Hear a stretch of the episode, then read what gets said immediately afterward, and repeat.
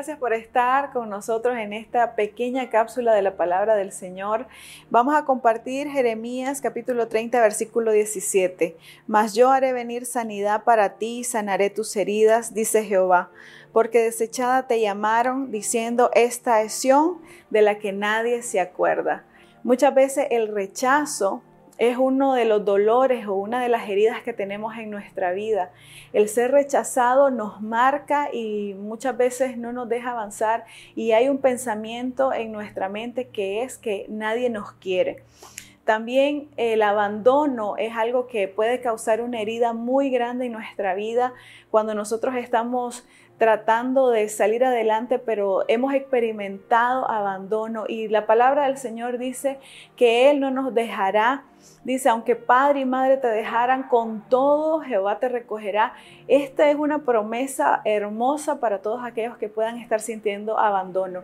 Y otra de las heridas que son muy usuales en nuestra vida es la humillación cuando nos sentimos humillados, cuando nos sentimos que alguien nos ha fallado y nos ha herido de esta manera, ¿Cómo podemos hacer para sanar? Número uno, dejar todo en las manos del Señor y dejar que Él sane. Tomar un tiempo para permitir que el Señor sane todas estas heridas. Y la palabra de Dios dice, mas yo haré venir sanidad.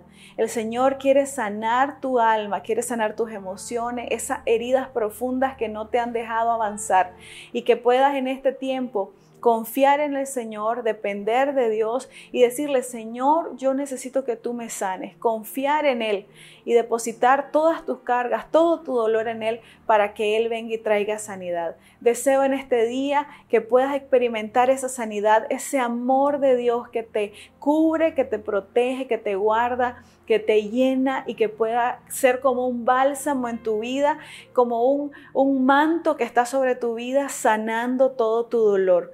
Y declaro en el nombre de Jesús de que vamos a ver esa sanidad en los próximos días, en los próximos meses, pero vamos a confiar en el Señor. Que Dios te bendiga en este tiempo.